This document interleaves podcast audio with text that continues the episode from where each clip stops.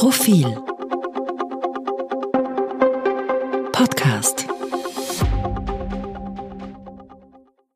Kein Recht auf Abtreibung. Auch bei uns ist der Schwangerschaftsabbruch kriminalisiert.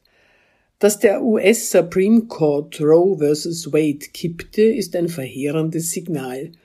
Eine Handvoll VertreterInnen, genau eine Vertreterin, vier Männer, einer rechtsextremen evangelikalen Minderheit, die es ins Höchstgericht geschafft haben, drei davon durch Donald Trump, nützen ihre Macht, um Millionen Amerikanerinnen die Selbstbestimmung über ihre Körper und ihr Leben abzusprechen. Was für ein Desaster. Was an der berechtigten Empörung darüber allerdings verwunderte, war, dass viele Empörte offenbar meinten, das in den USA abgeschaffte Recht auf Schwangerschaftsabbrüche sei anderswo selbstverständlich. Ist aber nicht so.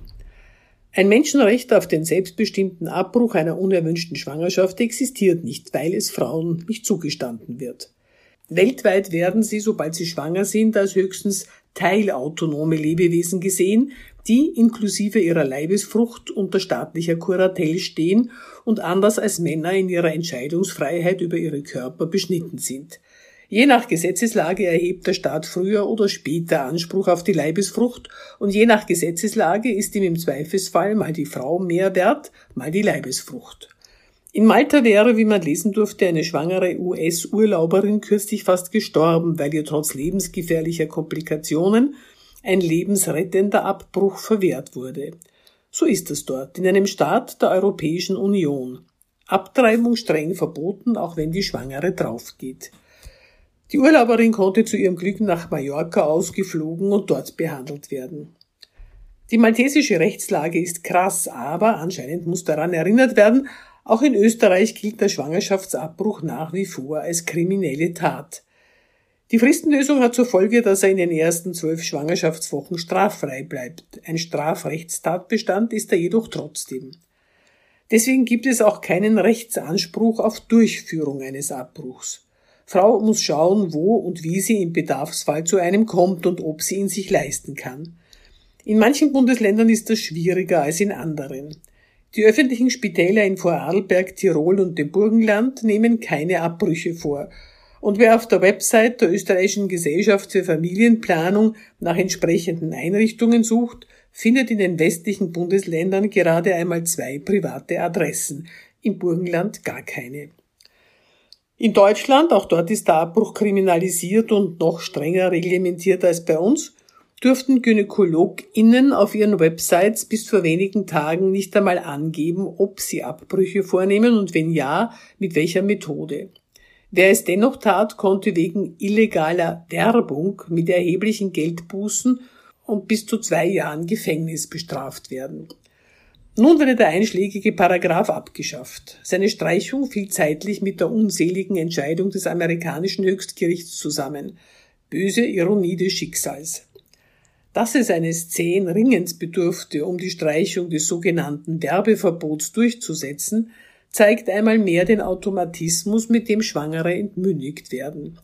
Warum wäre es sonst möglich gewesen, potenziellen Patientinnen wichtige Informationen als unerlaubte Werbung vorzuenthalten? Wie kommt es, dass erwachsene rechtsfähige Personen nicht erfahren sollten, wo und wie sie zu einer medizinischen Behandlung kommen, die der Gesetzgeber, patriarchales Maskulinum, zu tolerieren verspricht? Es kommt daher, dass man ihnen die Rechtsfähigkeit teilweise abspricht, weil ihnen, so offenbar die dahinterstehende Vermutung, die nötige Einsicht bei der Beurteilung ihrer Lage fehlt, wird ihnen auch die Einsicht in die ihnen zur Verfügung stehenden Möglichkeiten verwehrt. Sie sollen nicht auf dumme Ideen kommen. Danach schaut es jedenfalls aus. Nix ist fix. Wer denkt, die Fristenlösung ist sicher, wer glaubt, so schlimm wie in Polen, wo nur äußerste Lebensgefahr der Schwangeren eine Indikation für einen Abbruch ist, so schlimm könne es nie kommen, unterschätzt die Beharrlichkeit und das Beharrungsvermögen der restaurativen Old Boys Clubs und ihrer Handlanger und Handlangerinnen. In den USA hat sich gerade gezeigt, wie unaufhaltsam eine halbwegs liberale Regelung den Bach runtergehen kann, wenn die Schaltstellen der Macht an theokratische Eiferer fallen, die Margaret Atwoods Dystopie The Handmaid's Tale entsprungen sein könnten. Warum, so frage ich mich, gelten Frauen der Gesetzgebung als mutmaßliche Übeltäterinnen? Warum müssen sie bitten und betteln, sich examinieren lassen und zu Kreuze kriechen, damit sie über ihr Leben entscheiden dürfen? Warum diese diskriminierende Sonderbehandlung überall und durch die Jahrhunderte bis heute, denen die Herrschaft über ihre Körper streitig macht und wegnimmt? Warum der Generalverdacht, sie würden, wenn man sie ließe, das Falsche tun? Was für eine unverschämte, unerträgliche, unfassbare Anmaßung.